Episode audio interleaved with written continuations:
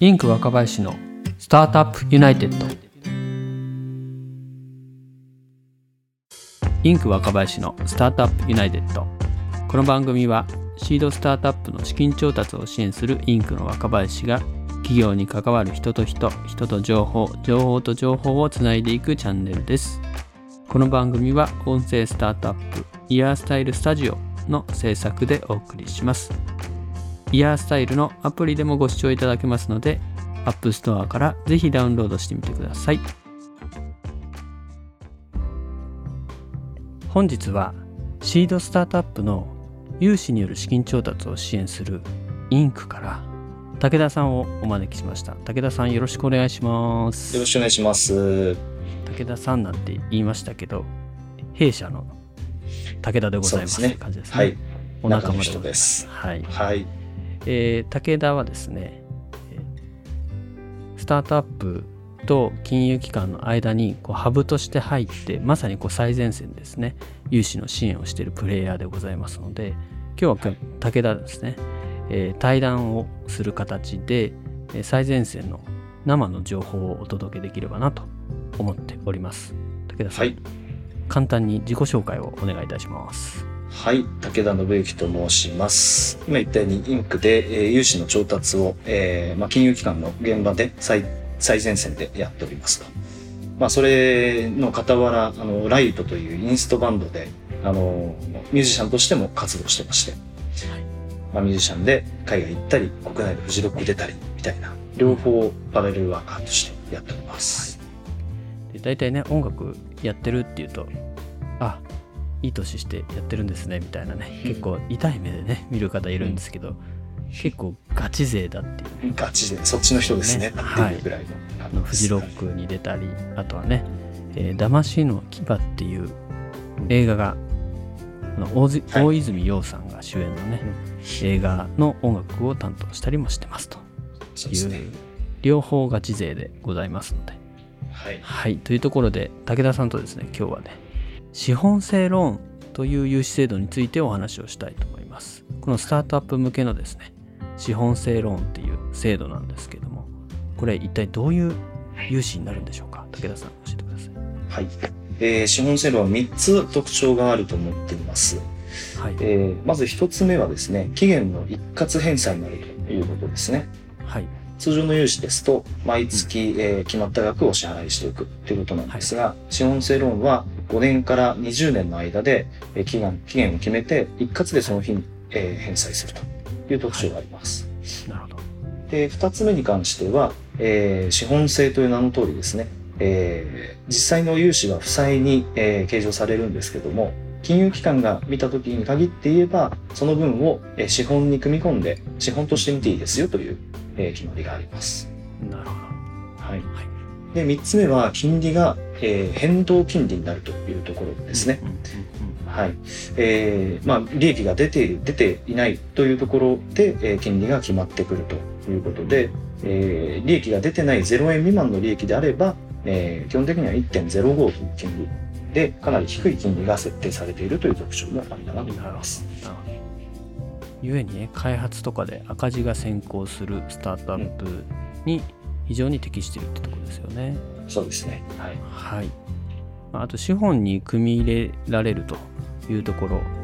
これはあくまでも金融機関が見る場合に、えー BS 上負債ではなくて資本に入れられる。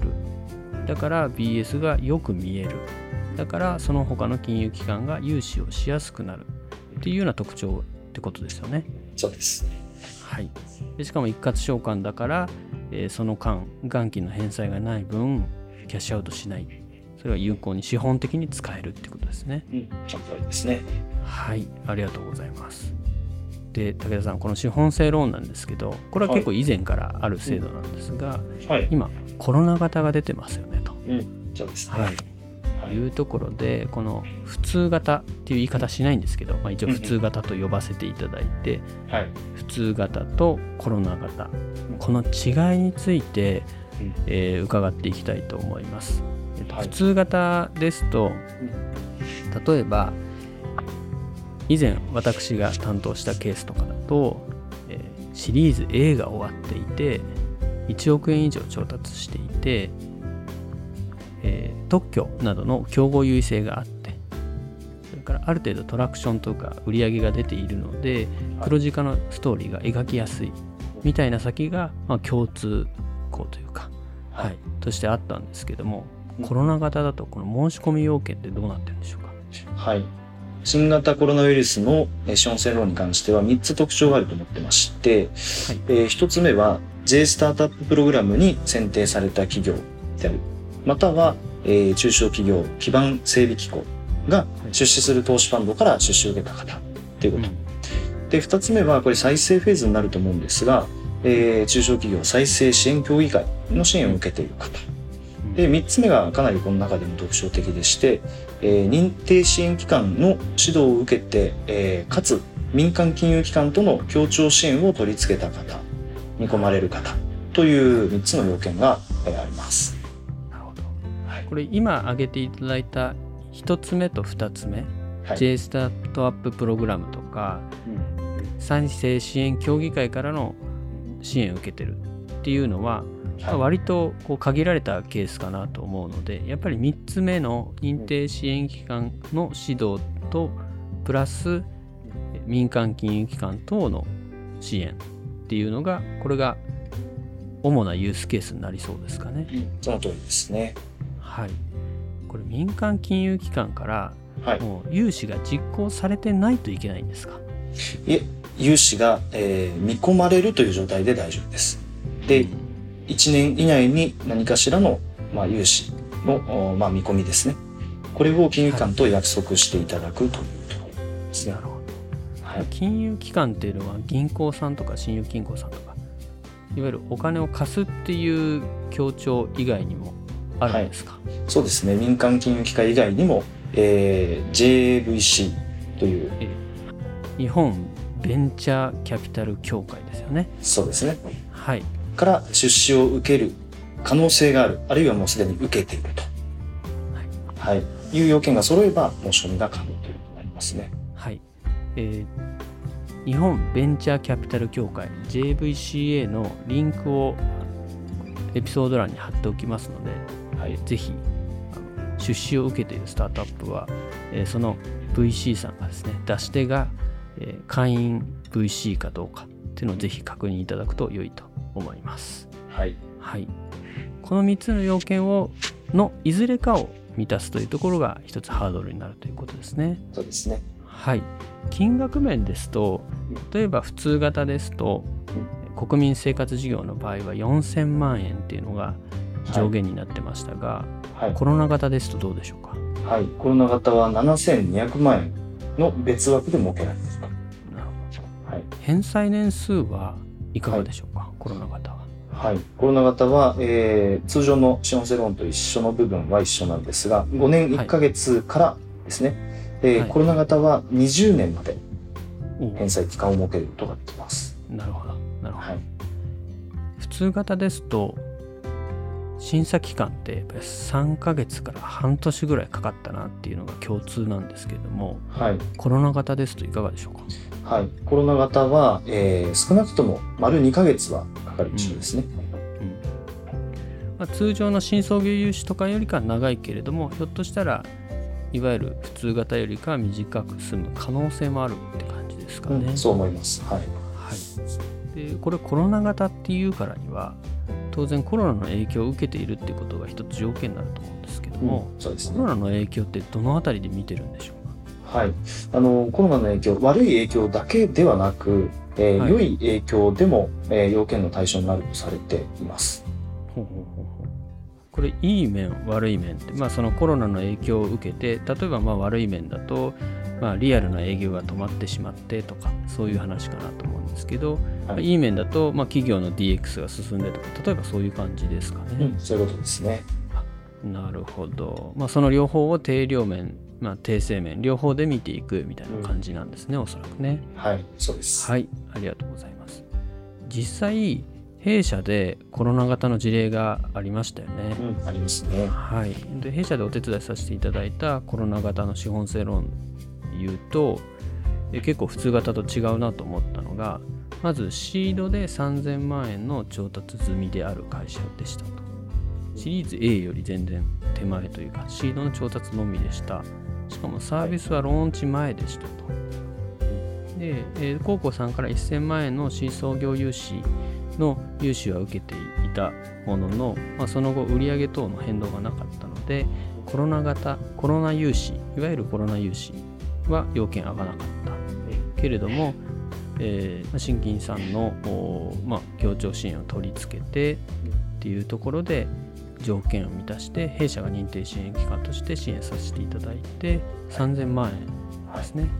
はい、はい、えー、資本性ローンコロナ型の資本性ローンで通ったっていう事例があって。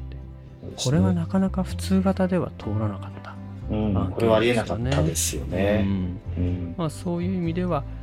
まあ、スタートアップはもちろんですけれども割とスモールビジネスの方々とかも含めて結構チャンスが、はい、コロナ型の場合はあるのかなっていうところですよね。はいありがとうございます。はい、えー、本日はインクの武田さんと対談という形でお送りしました。で資本性ローンについてお話をさせていただいたんですけども資本性ローンとはポイントとしては3つあって1つが5年以上先の一括償還です。それから金融検査上は資本に組み入れられるので次の融資が誘発しやすいですっていう点それから金利が利益に変動するので赤字が先行する開発が先行するスタートアップでも取り組みやすいですっていう点がありましたで次にコロナ型と普通型があるんですけども、えー、普通型の場合シリーズ A 以降でそれから1億円以上調達をしていてから、え、特許などの競合優位性があって売上トラクション等が出てるので黒字化の見込みが立ちやすいっていうところが、えー、暗黙の要件になっていましたけれどもコロナ型ですと3つあって J スタートアッププログラム等の採択を受けているとか、えー、再生支援協議会の支援を受けているとかあと一番多いのが認定支援機関の支援プラス民間金融機関等の、協調支援。でこの民間金融機関等の中には JVCA 日本ベンチャーキャピタル協会の会員 VC 等からの支援というのも含まれますと。でしかもこれは1年以内に支援が受けられる見込みというレベルでも対象となっているケースがありますという話でしたと。でそれからま金額はえー、普通型ですと4000万円のところコロナ禍だと別枠7200万円。それから返済期間は、えー、と5年と10年と12年かっていうところまでが普通型のところが、えー、コロナ型ですと20年までがありました。審査期間については普通型ですと、まあ、どんなに短くても3ヶ月から6ヶ月ぐらいかかっているところえ2ヶ月ぐらいで出てるケースもコロナ型だとありましたよ。みたいなお話でした、はい、で事例についてご説明したんですけれどもこれはやはり普通型では通らないようなシードフェーズの、えスタートアップであっても対象となってたケースがありましたということでしたね。はい、はい。えー、以上資本性ローンについて今日はお話をさせていただきました、えー、この資本性ローンについてですねご相談とか質問ある方は、Twitter のリンクを貼っておきますので、ぜひ DM などでお寄せいただければと思います。では本日は武田さんありがとうございました。シードスタートアップの資金調達を支援するインクの若林がお届けしました。スタートアップユナイテッド。この番組はイヤースタイルスタジオの制作でお送りしています。イヤースタイルのアプリからもご視聴いただけますので、ぜひ App Store からダウンロードしてみてください。それでは本日はこの辺で。ではまた。